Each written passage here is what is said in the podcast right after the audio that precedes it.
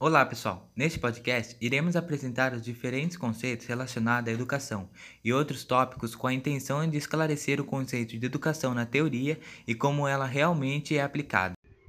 A educação na contemporaneidade é proporcionada por meios de escolas, onde as pessoas possuem a efetividade dos direitos sociais, como um modo adotado pelos governos de tentar garantir um dos direitos inerentes a todos os seres humanos, Nesta educação é reproduzido os valores ideológicos que compõem a sociedade atual, que valoriza a educação como um meio de obter ascensão social, além de desenvolver a capacidade intelectual de um indivíduo e capacitá-lo no desenvolvimento de sua autonomia e senso crítico.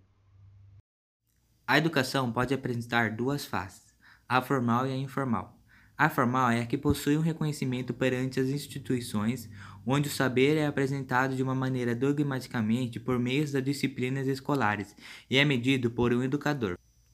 Já a educação informal é composta pelas experiências passadas durante nossa interação social. Porém, na educação formal, abrange até mesmo aquilo que se aprende no convívio social. A educação foi tema de estudo para Pierre Bourdieu, que foi um dos maiores pensadores das ciências humanas no século XX filósofo, apresentou importantes trabalhos sobre a etnologia no campo de antropologia e definições de profunda relevância no campo da sociologia, como hábitos, campo e capital social. Desde a sua juventude, já apresentava interesse em filosofia, pois mudou-se para Paris para cursar filosofia na École Normale Supérieure, concluindo a sua graduação em 1954. Suas obras são extensas e abrangentes, com contribuições para diversas áreas de conhecimento, especialmente na educação e cultura. O que Pierre Bourdieu pensava sobre a educação? Até 1960, a comunidade acadêmica acreditava que a desigualdade social poderia acabar se todos tivessem acesso ao ensino básico nas escolas, pois funcionaria de forma neutra e permitiria o acesso a todos independente de qualquer situação. Então poderiam abrir mais escolas e oferecer vagas para acabar com os estigmas sociais. Analisando a conjuntura francesa da época, Pierre, por meio de suas pesquisas, concluiu que a ideia do acesso à educação não resolveria o problema da desigualdade social, visto que havia uma discrepância no currículo escolar e na linguagem culta que é aprendida nas escolas, e a cultura das famílias mais humildes que têm acúmulos e necessidades diferentes.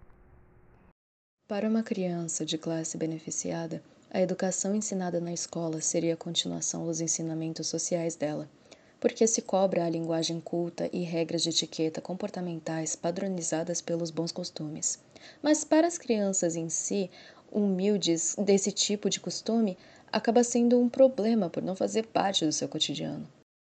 Então, procurar democratizar a escola pelo acesso não levando em consideração a sua capital cultural, ou seja, os seus hábitos, o sistema escolar estaria praticando uma violência simbólica, causando constrangimento, danos morais e psicológicos.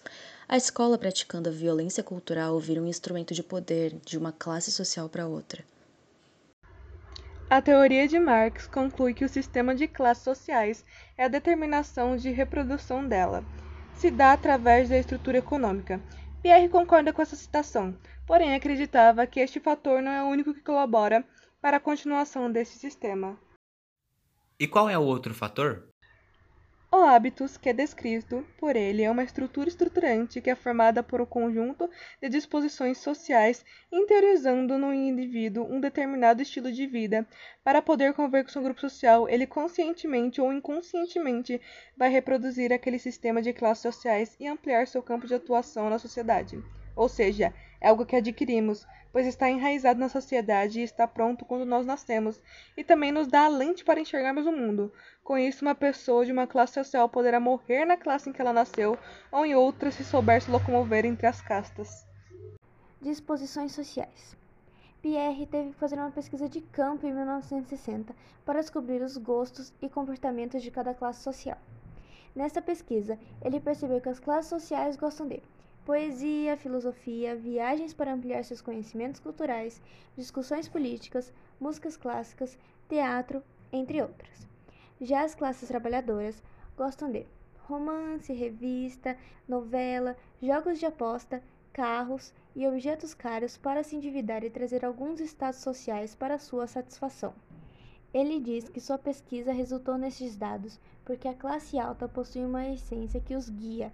Em outras palavras, esta classe social é regida pela razão e sabedoria. Já a classe trabalhadora é guiada por uma substância, isto é, para ele, essa classe social é regida pelos ideais impostos, que por sua vez faz com que ambos apreciem costumes distintos. Já o campo social é o espaço de atuação do indivíduo na sociedade, ou seja, o lugar em que o indivíduo pratica seus hábitos. Pode ser alta e média, média e baixa ou baixa e alta. O indivíduo, ao adquirir determinado hábito, irá aprender a circular em espaços sociais. Ele não vai ficar restrito a apenas um grupo ou lugar.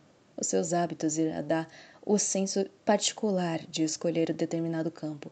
Portanto, quando ele participa de alguma estrutura e instituição, a pessoa começará a interagir com eles e assim se criando o hábitos que dará uma noção clara de identidade.